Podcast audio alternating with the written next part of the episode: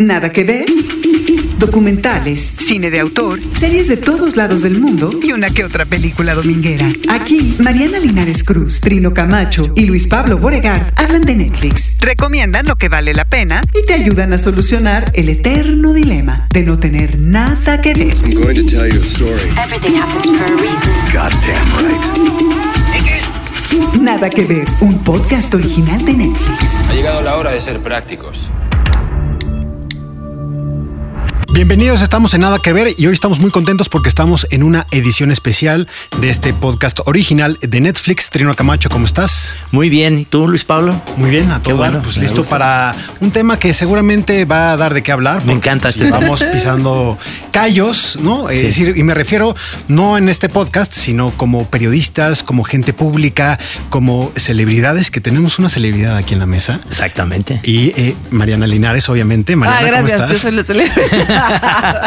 Muy bien, eres una celebridad. soy ¿eh? una celebridad.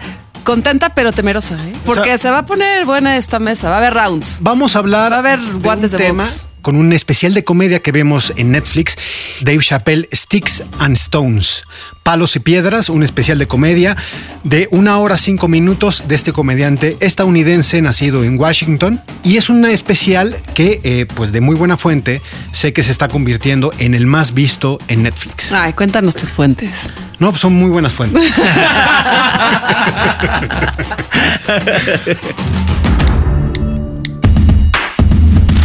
Dave Chappelle, Sticks and Stones, especial de comedia stand-up, escrita e interpretada por el comediante Dave Chappelle.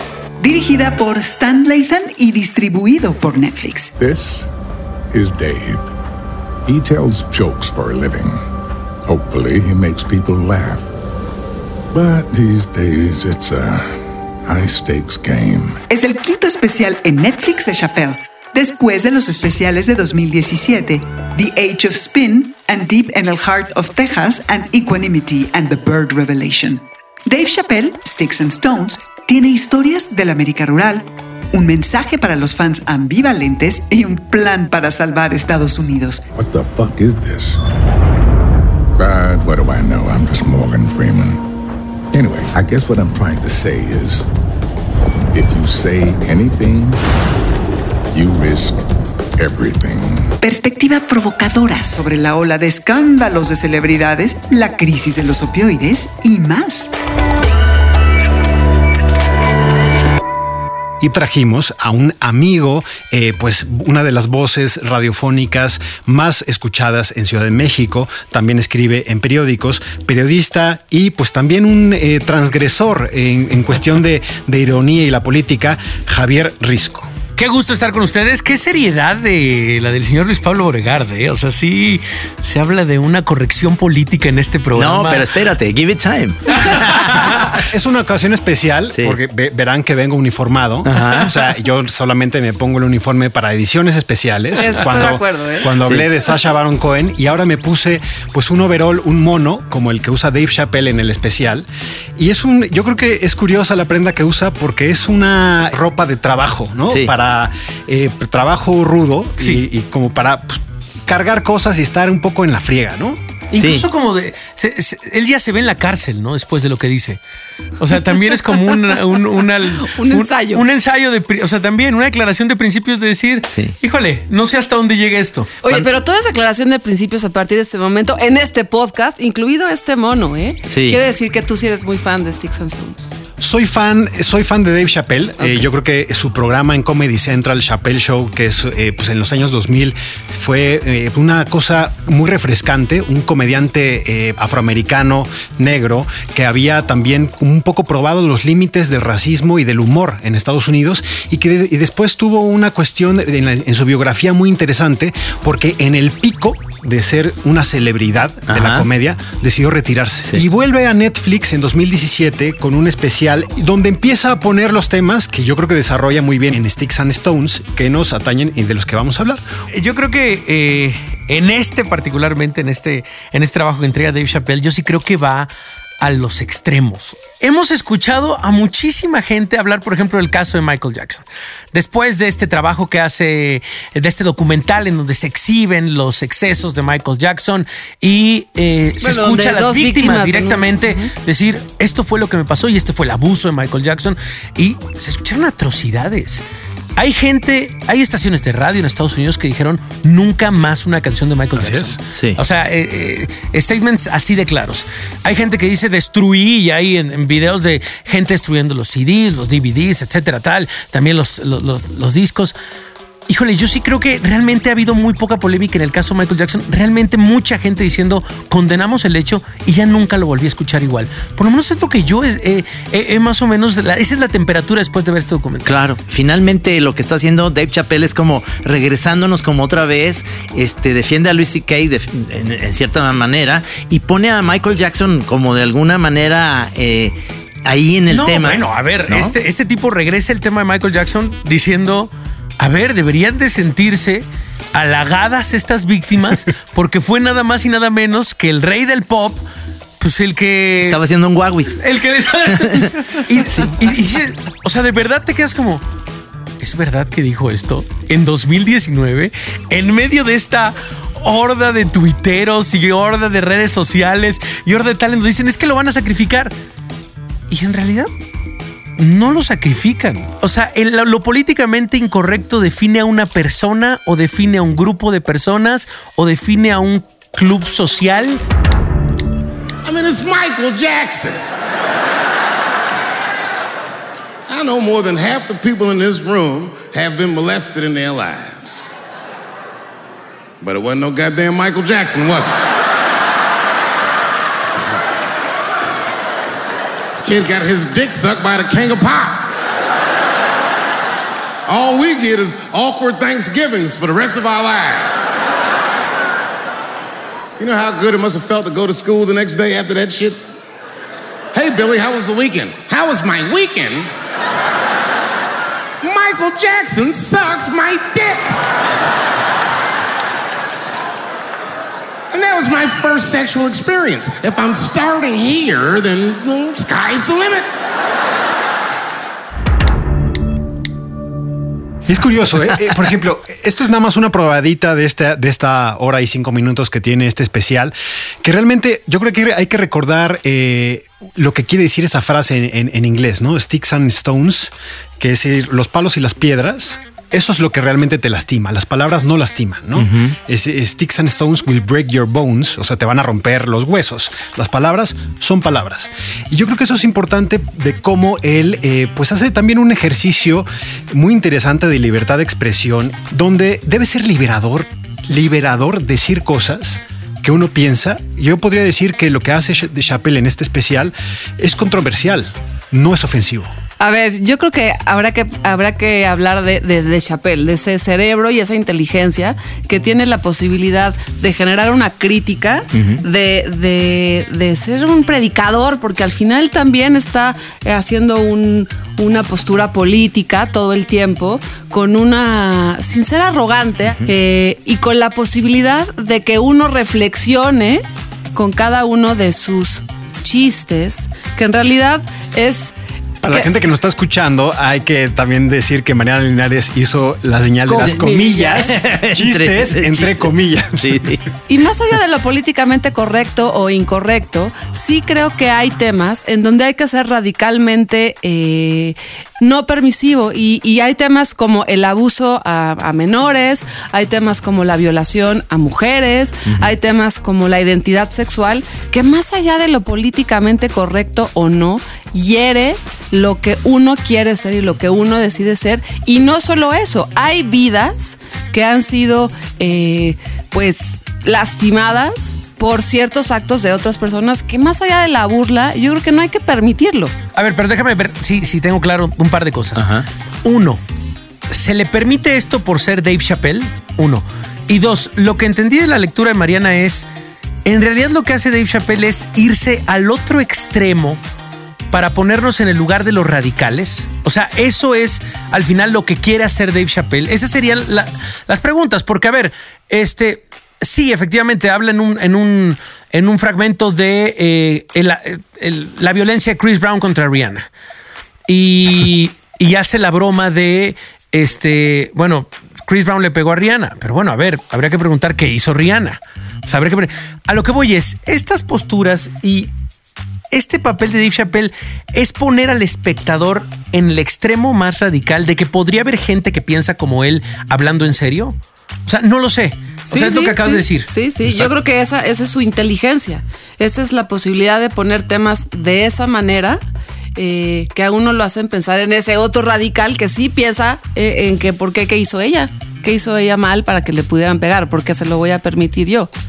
Pero- Entonces, pero- pero es que, lo claro, me quiero decir, parece- a mí me, me- me- me fascina la manera como te lleva Chapel en la autocrítica de la humanidad, porque Claro. creo, como dice Risco, porque además él, él es una persona que vive en Ohio, fuera de todos los reflectores, con un cierto tipo de vida, y entonces él tiene congruencia con su, con su propia vida. Él, él mismo dice, yo tengo miles de, amigos LGBTTT, la, la letra que ustedes quieran, pero pongo, como dice Risco, lo que pueden opinar los demás. Y yo creo que ahí es, esa es la inteligencia absoluta de este personaje. A mí me, a mí me queda muy claro que, que en general en la comedia se tienen que llegar a estos, a estos puntos. Yo me acuerdo cuando Gilbert Gottfried, un, también un comediante, hizo el primer chiste sobre el, el 11 de septiembre, muy cercano a lo que había pasado. Y entonces estaba muy sensible a eso. Y él, ya sabes, ellos dicen... eh, que tú soon, o sea, realmente sí me, me adelanté, pero, pero está en, en todos, eso, eso se va diciendo. Y ¿no? nada más un- una nota a eso, Trino, porque me encanta. Hay un documental de ese momento de Gilfred Gottfried. Ajá. Se echa ante la incomodidad de haber eh, perturbado a toda la audiencia. Sale al paso con uno de los chistes de comediantes para comediantes Sí. que se llaman los aristócratas, que es un chiste de lo más soez, lo más terrible y que él pues revela, digamos, como un, como un mago que revela sus cartas. Pero es interesante justo en, en esa ocasión. Ahora, la comedia sí. griega viene de la tragedia. Sí. ¿Qué es lo que nos hace reír? Pues la tragedia del otro, la tragedia propia, la tragedia del Dios. Y pues ese sí creo que es parte de la condición humana, burlarse de, de- Sí. de lo que uno no puede controlar. ¿No? Pero a ver, el tema es, ¿entra en el saco de la comedia o entra en el saco de solo los comediantes señalados y elegidos?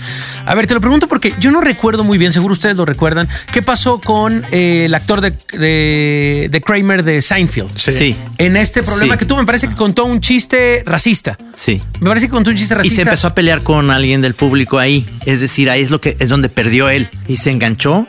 Y no fue una reacción padre hacia la Inteligente. respuesta inteligente. A cosa que no hace. Aquí hay una, hay un momento en el que pierde la concentración porque hay un teléfono que suena, ¿no? Entonces, él no pierde esa parte. Este, Dave Chappelle está muy bien en ese momento. Es como en las redes sociales. Te enganchas con alguien, pierdes. O como la vida misma, pues Sí. te enganchas con lo que sea. Es interesante la libertad que él tiene para hacer eso, que es, yo creo que tienes que tener la cola muy corta para decir este, este tipo de cosas. A él no le van a encontrar nada. Yo creo que ha tenido una vida. Es decir, si realmente Exacto. trabajando en, en sets de, de cine, trabajando en, eh, pues, canales de comedia la como Comedy Center, en la industria y que sí. no haya una queja. Es lo, esto, es, esto es lo que así se ve la libertad, ¿eh? Sí. Porque realmente vimos el de Aziz Ansari, que Aziz Ansari pues tuvo un Sí. golpe durísimo, un- también un comediante que iba en franco ascenso, salió manchado en el Me Too, salió se- señalado y por ejemplo su especial de comedia no tiene la fuerza de este, porque su reputación está manchada por esto que denuncia Dave Chappelle. O sea, sí es eh, el tema de irte a estos excesos de Dave Chappelle, sí son por ser él. O sea, se les permiten por ser él. Totalmente. Sí, Claro. cosa que no le pasó, por ejemplo, a, a Bill Cosby. Bill Cosby tiene todo, o sea, la verdad yo tengo un DVD que lo voy a seguir recomendando, sensacional, que habla acerca de la familia, de cómo es él, pero... Híjole, luego- mano. Y luego después tienes esta parte no. que él drogaba chavas para abusar de ellas. Se acabó y tu entonces credibilidad. se acabó esa credibilidad. Es más, él fue el primero en la, en la época de los Simpson, en las primeras temporadas, que no estuvo de acuerdo con los Simpson y pidió que bloquearan esa caricatura porque no tenía valores para él. O sea, que yo, yo decía, no puede ser Bill Cosby, porque estás diciendo eso sin saber Sí, sí. lo que venía. Oye, Risco, yo quisiera preguntarte, para ti, ¿hasta dónde tiene que llegar lo políticamente correcto o incorrecto? ¿Cuál es de pronto el límite que tú mismo te pones, te dices o no te pones? ¿O cómo se le hace para, para colocar lo político con humor? Híjole, a ver, eh, el sexenio me- me pasó algo este, muy particular eh, con algo de los límites. Eh, yo creo que, híjole, no, no sabíamos lo felices que éramos con Peña Nieto, ¿no? De cómo nos unía como mexicanos para reírnos de él. Yo creo que de Peña Nieto salieron todas las bromas posibles. Y siguen, y siguen. ¿Se acuerdan de esta enciclopedia de la, de, la, de la serpiente? Que era la enciclopedia mexicana. Yo creo que así debe de haber de chistes de Peña, unos 12 tomos. Eh, pero hice yo uno en el cual creo que eh, por lo menos ese límite que habíamos puesto. Por ejemplo, yo, yo puse, se puso de moda hace, hace varios años en Twitter, ¿se acuerdan comparar Mac PC? Entonces ponías, bueno, este producto es Mac y este es PC, que es el chafa, ¿no? Era Mac PC y ponías, pues no sé, en Mac a Cristiano Ronaldo y a Messi y en PC ponías a Cuauhtémoc Blanco y a otro. Ya decías Mac PC, Mac PC y esa era, esa era la idea del chiste. Luego evolu- evolucionado a Netflix Blim. Este anuncio fue patrocinado. No, pero. Y a mí se me ocurrió. Vi una fotografía de la pareja presidencial con sus hijos. De un lado estaban las hijas de Peña y del otro lado estaban las hijas de la gaviota. Y en medio estaban Peña Nieto y Angélica Rivera. Entonces yo puse la foto y puse del lado de las hijas de Peña, puse Mac. Y del lado de las hijas de Angélica Rivera puse PC. Send. Y- Publicamos. Sí, lo- híjole. Y varios, o sea, varios, varios muy queridos amigos eh, me dijeron, híjole, me dice, es que hay que, dice, yo creo que te puedes meter con los políticos todo lo que puedas meterte con ellos y criticar el olor de Peña, eh, la voz de Andrés Manuel López Obrador, el peinado de Marcelo Ebrard, tal, Marcelo, Peña, López, todo lo que quieras, todo lo que quieras de ellos, pero no meterte con sus hijos. Yo ahí sí lo concedí. Sí dije, claro, yo creo que siguen los límites por lo menos de la burla de tal caben en esto, en este, en este. Oye, ya si el hijo de Peña, ¿sabes qué? Es un empresario que está, Exacto. está metiéndose con tema de tal, de Que lavado, tal, se tal. Oye, pues ya, involucra, no, que seas hijo de tal, estás tema con la- Pero yo sí creo que, por ejemplo, ahí es un límite. Yo sí es un límite. Yo que te voy a platicar una anécdota. El Santos se publicaba en los años 90 en, en la tira dominical, digamos, de la jornada, y era una tira este, políticamente incorrectísima. Y, y- y Carlos Payán nos decía a nosotros, tanto a Gis y a mí, dice, ustedes nunca se autocensuren. Ajá. Aquí el que los va a censurar soy, Soy yo. yo. Que es un gran, claro. es, es un gran consejo, porque, porque tú no tienes por qué autocensurarte. Tú vas a hacer ese chiste y dices, ni modo, me voy con esto, ¿no?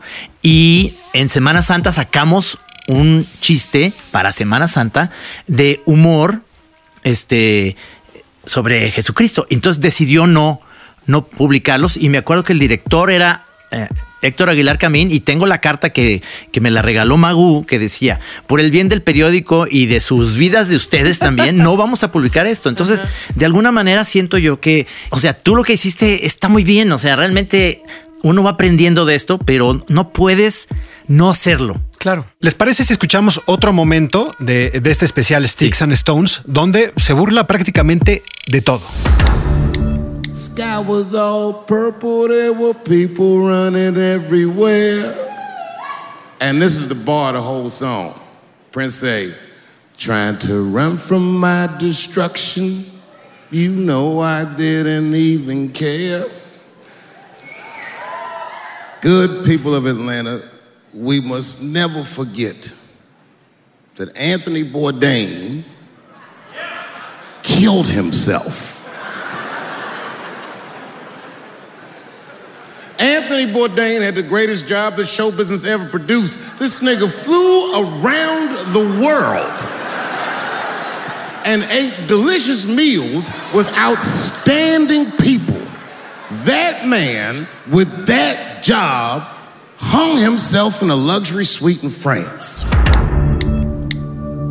La generación woke que es una generación muy sensible ante el dolor del otro, eh, principalmente los más jóvenes, que han crecido, yo creo que con, una, con un feeling mucho más profundo que otras generaciones, que yo creo que también creciendo uno se va volviendo más cínico, pero abrir con esto y decir, bueno, pensemos el lado, como decía Monty Python, ¿no? El lado, el otro lado de la vida, Es que eso está muy donde, pues sí, un chef que tenía la mejor chamba del mundo se suicidó. Sí. Y efectivamente, la generación woke se va a poner, eh, pues probablemente eh, se escandalicen con, comentarios para esto, porque lo correcto es cómo es posible que te burles del dolor de otras personas, cómo es posible que te burles de lo que está pasando eh, dentro de las depresiones, que son estos silencios, ¿no? Tan tortuosos, etcétera, etcétera, etcétera. Lo Y, que, A ver, en- perdón, pero ¿en, en dónde cabe un Dave Chappelle en México? O sea, ¿en, dó- en dónde podríamos en este momento, en este país, eh, híjole, como tú dices, a ver, Dave Chappelle no es cualquier cosa, no es cualquier comediante, es un tipo que ha llevado, o sea, tiene una cola cortísima, es un tipo que ha sido constante en su crítica desde siempre. Desde que inició en un bar, tal, ha sido siempre crítico. Eh, y habla de problemas trascendentales. Eh, ¿Cuánta gente en este momento podría hacer una broma de Yotzinapa? O sea, ¿cuánta gente haciendo el tema de verdad de reflexión? Sí. O sea, no, no, no una broma eh, vacía, sino Estilo decir, platanito. Porque hay mucho, hay mucho que decir de Ayotzinapa. O sea, y del cómo nos podríamos incluso reír a través de la reflexión. Pero somos cuántos 125 millones. Pero ahí sí, ahí sí creo, Risco, que yo creo que sí es una cuestión de la investidura. O sea, Chappelle es un cómico, ¿no? Yo creo que eso es una especie de licencia para tener un pensamiento crítico muy vocal. Yo creo que eso es, eh, nosotros como periodistas, digo, tú, tú lo sabes, Trino también, nosotros cuidamos mucho lo que hacemos, no. lo que decimos públicamente, lo que Es que hay que decirlo, la señaló nada más, no dijo Mariana, pero sí la señaló, doy, doy fe. No, no cuido. Es decir, tenemos que cuidar mucho esta pues opinión pública Es increíble porque si te fijas ahora cualquier cosa es eh, susceptible. Yo tengo un chiste de una señora que le pide a un pintor que si ese, ese cuadro que está haciendo que exhibió en Guggenheim se lo puede hacer pero en color azul cobalto para su sala. Y entonces el comentario en Twitter fue eh, otra vez dándole eh, tú al patriarcado el valor y la mujer es, la tonta que es rica, o sea, y les, y es- o sea, una cosa que, que hay un metalenguaje ahí detrás que digo, Sí, no, manches, o sea, ¿por qué ya todo está tan de un escrutinio que, que entonces ya cuando estás dibujando yo ya no me fijo si No, el otro Claro. día yo hice un Pero, comentario. pero, perdón, Dave, Cha- Dave Chappelle no es escrutinio. no, no, no. Es Es directo. directo, Eh, eh, claro, con la conciso intención. y doloroso Así con es. intención. Sí. Y sí creo que hay, hay chistes que duelen, hay chistes que uno no le gustan escuchar, Pero- hay otros que sí le dan risa, pero, pero otra vez logra Chapel esa reflexión con su comedia. ¿Por qué? Y Pero ¿por qué ofendernos? de- ¿Por qué ofendernos, Mariana? O sea, es decir, eh, en la cuestión no, de no, esta... ni siquiera es como de ofensa, es de dolor. Porque hay gente que ha muerto con, con, con las acciones de lo que él llama un chiste. Hay gente que, que se le ha roto la vida por las acciones que él menciona en un chiste. Y yo creo que para mí ese sí sería el límite. No lo sé. Eh, ¿Se acuerdan de Charlie Hebdo? ¿no? Es uno de los ejemplos, Sí. yo creo que más interesantes después de sufrir un atentado directo. ¿Qué respondieron eh, a la semana siguiente? Claro, pero Sí. si tú eres víctima de acoso sexual y te burlas de ti misma, órale. Pero que tengas a un otro burlándose de un acoso sexual o de una, viola- una, una violación, cuando esa persona, Chapel, nunca ha padecido de eso, No eso sabemos si ha límite. padecido. No Bueno, sabemos si ha él padecido. ha dicho que no. Bueno, en su personaje público también. Es decir, yo la pregunta, y yo creo que por eso es lo interesante de este tipo de comedias, es ¿por qué, por qué no?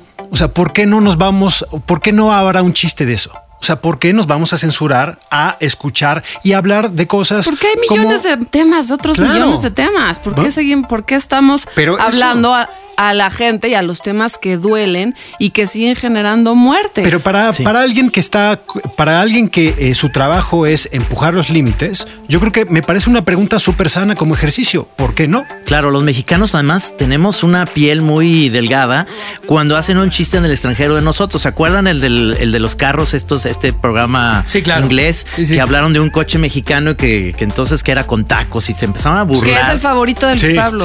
Mi episodio favorito de es, Top Gear. es buenísimo. La verdad es que uno, y entonces los mexicanos hasta allá decían, esos güeyes no tienen que entrar a este país y hay que, hay que cerrarle el canal de televisión. Bueno, ya una cosa que, que tenían que ir de relaciones exteriores a hablar con ellos, que es absurdo, porque nosotros podemos hacer chistes todo el tiempo de todo Bueno, eso, pero, no. Pero ahí no se, no, la vida de nadie se, se Sí, fregó. no, claro. Pero O sea, porque es una cosa cultural, la idiosincrasia, pues a uno le duele, este, Pero es que si la ver, patria. Si ponemos el tema de por la vida de alguien se fregó, creo que no habría casi ningún tema en el cual no podríamos hablar. En el, el fútbol ha chingado muchas vidas, supongo. Sí. Sí, y sí. la gente se puede burlar de un partido de fútbol sin problemas. Claro, pero Eh, un partido de fútbol jamás será igualable a una violación. No, no, no, yo lo, lo entiendo. A ver, el, el tema es. pero es que nadie está equiparando eso. O sea, Da- nadie. Dave Chappelle sí lo pone ahí. Claro, pero O, o- o un golpeador de cualquier persona simplemente por el hecho de vestirse como se quiera vestir. a mí Lo pone, lo dice. Sí, pero yo creo que lo que hace Chappelle es desnudar una gran contradicción que tenemos, que es, eh, y yo creo que eso es lo que hace humor, porque esto, es, esto realmente es una pieza donde él, él parece que está pensando en voz alta. Y, y sobre todo si lo comparamos... es estructurada Claro. perfectamente Sí. Por Años, ejemplo, años de Pero, por preparación. ejemplo, Mariana, ¿crees que podría haber en México y se podría hacer una pieza eh, de comedia, de stand-up digna de Ayotzinapa? Si te burlaras de, de los eh, victimarios, sí. De las víctimas, no. Y yo creo que ese es el límite. Si hiciéramos una O burla sea, por ejemplo, de- lo que él hace de la broma de los de, de- del caso Michael Jackson, en donde hace una broma y dice el tipo, o sea, y cito, dice, cito, por favor, Sí. vayan a a sacar esto de contexto. Sí. Eh, y dice, y dice él, dice, la verdad es que yo me acercaría a estas víctimas y les diría, eh, ¿cuál es tu primera experiencia? ¿Qué, qué tal la pasaste el fin de semana? Me la chupó Michael Jackson. ¡Wow! Te la chupó el rey del pop. Dice, de ahí empieza, imagínate empezar tu vida sexual con esa anécdota. The sky is the limit. Ja, ja, ja, ja, ja, ja, ja, ja. Tú dices, no. Dices, no, esa broma de plano, No, no, no. No. Pero- no me hace reír. Ni siquiera. Silencio. Sí. No, no. Silencio. No, es interesante verdad, también cómo, cómo- cómo en el especial Sí. O sea, el límite, dices tú, Mariana, es la víctima. Es que no siento que se burla de Michael Jackson. Se burla de la, de los, de la víctima. yo creo que todos mira, se han esas son de las cosas Jackson. que no podemos... O sea, O sea, yo creo que todos se han burlado de Michael Jackson porque es el camino recto. No, está bien. O sea, es el camino- O sea, yo, yo, yo no critico que se hagan esas cosas, ni censuro que se hagan esas cosas. A mí no me da risa. No es a lo, a lo que yo le pongo play, pues. Pero Yo- no, pero respeto y creo que es muy válido que se hagan estos, estas cosas y Yo- que es de una mente muy brillante, insisto.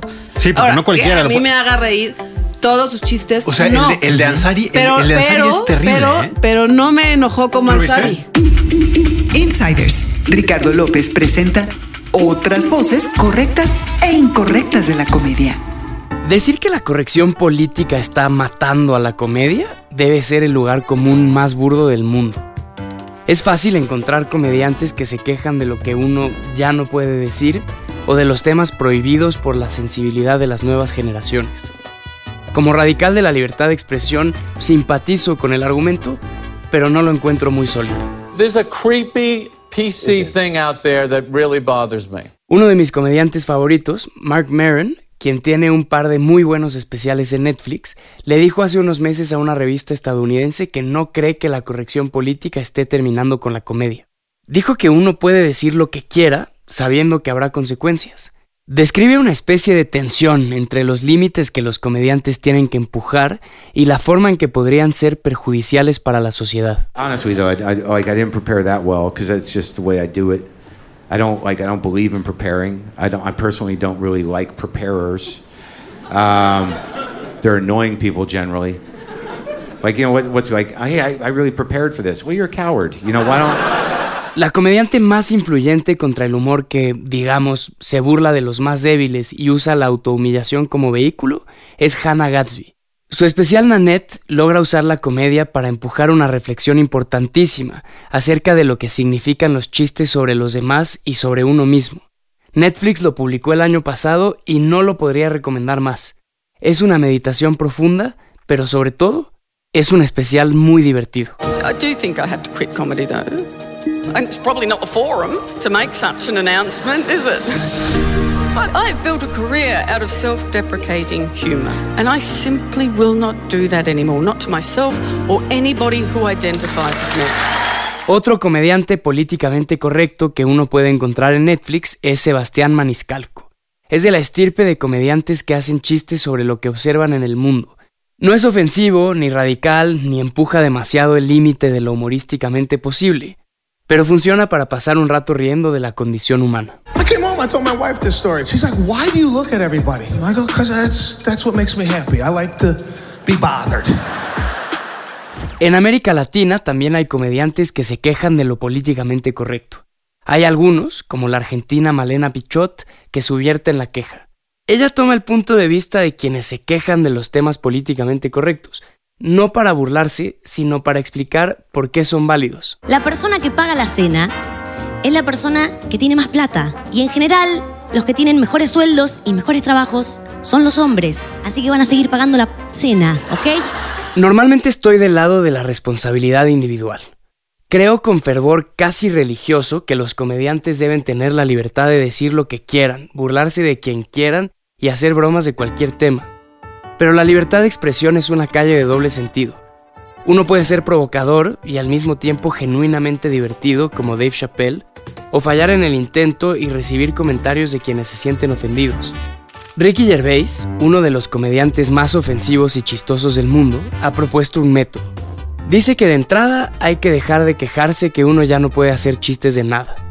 Puedes bromear de lo que quieras, propone Gervais, y a algunas personas no les gustará y te lo dirán.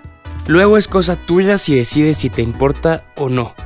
A mí, como a Gervais, me parece un buen sistema.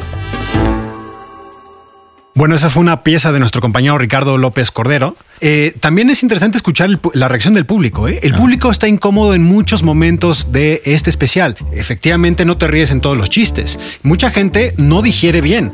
Y, si, y yo les pido que como ejercicio comparen este especial con otros de Chappelle y van a ver eh, que hay un cambio sustancial. Este se grabó en Atlanta, donde se burla a más, perdón, aquí se burla de Atlanta, se burla de quienes lo estamos viendo en casa. Del Se público. burla, claro, Del público ahí. Yo me reí mucho cuando se ríe del hombre blanco, ¿no? O Sí. sea, y la epidemia de opio. I said, I fucking hate being poor. And my dad got really upset. He didn't scream or holler, that wasn't his way. He just threw his newspaper on the floor and he said, David, David, David, you are not poor. He said, poor is a mentality. He said it's a mentality that very few people ever recover from. Don't you forget it, son. You are broke.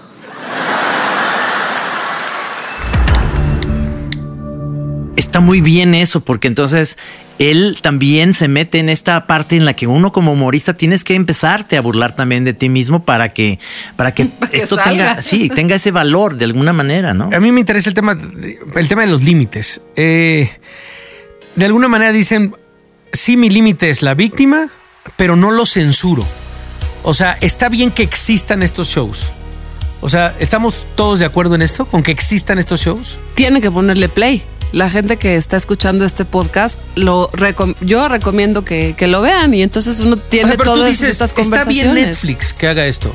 Porque o sea, eso es- está bien que dé este micrófono. Porque es, es streaming, porque Netflix vino a dar estas voces. Si no existiera el streaming de Netflix, las televisoras no, no harían esto. O sea, NBC, CBS, cualquiera, Comedy Central, no lo hacen. Y Netflix lo único que está haciendo es dándole voz a esto que se me hace sensacional. Yo creo que la, la pregunta no es necesariamente si está bien o si está mal. Yo creo que es muy popular. Nos encanta reírnos de la tragedia ajena. Este programa, no sé cuántas miles y millones de personas lo han visto en todo el mundo. Eh, y sobre todo porque, como bien dijo Luis Pablo, es el derecho a la libre expresión. Y eso es yo creo que lo que sí defenderé siempre. Ahora, que me haga reír, pues eso cada quien. Claro, claro. Es, es curioso porque él dice, eh, no se pueden ofender porque ustedes le pusieron play a mi cara. Claro, Sí, y ahí o sea, ya te fregaste. ya ustedes amigos que Eso nos es están buenísimo. escuchando van a tener que también comprobar sus límites eh, y obviamente, bueno, nadie, o sea, No, si y no le gusta, seguramente nos quitarán, escribirán, ¿no? nos dirán pésima recomendación. Los odio.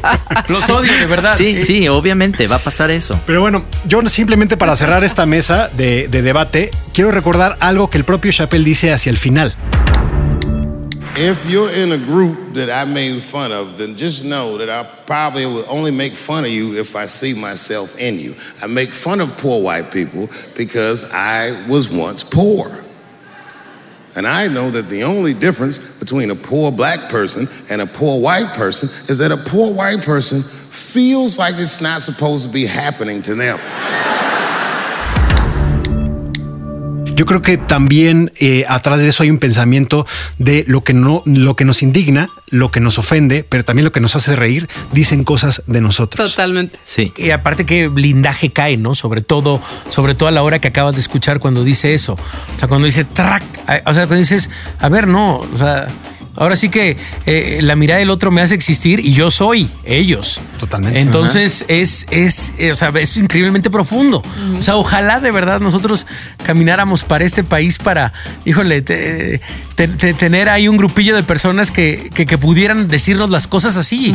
O sea, yo sí creo que hace falta mucho humor en la tragedia mexicana. sí, sí, sí. O Es- sea, es- mucho, mucho humor inteligente en la tragedia mexicana. Porque nosotros somos tragicomedia. Sí, O sea, no, no. el Sí, claro, melodrama. Por supuesto. Sí, no en lo, en lo fácil, no en la salida tal, sino en decir, oye, ¿qué hay detrás de la violencia en México contra las mujeres? No, hombre, este especial Sticks and Stones termina burlándose de los pobres, algo que sería inimaginable en México. inimaginable y en muchos de los países de América Latina donde nos escuchan. Pero bueno, eh, yo creo que lo que dice Risco es interesante. Escríbanos a ver qué pensaron de esto que nosotros venimos a platicar aquí, que seguramente ustedes han tenido estas charlas en sus casas. Eh, Risco, ¿dónde te leemos? Arroba Jrisco ahí en, en Twitter para conocer ahí los límites de, de la autocrítica y de la crítica también a, a políticos y todo. Y en el financiero y ahí en W Radio también me pueden escuchar. Mariana. arroba Emelinares Cruz y no tengo, no tengo tantos buenos chistes, pero tengo buenas recomendaciones para que puedan escuchar y ver. Cada semana buenas recomendaciones de lo que hay que ver. Y Yo soy Trino Monero en, ya saben, en Twitter, estoy en Facebook y también en Instagram. Y yo soy Luis Pablo Borregar, me encuentran en arroba Luis Pablo B.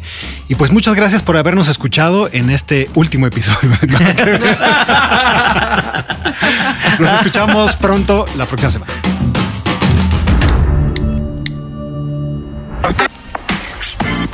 Nada que ver.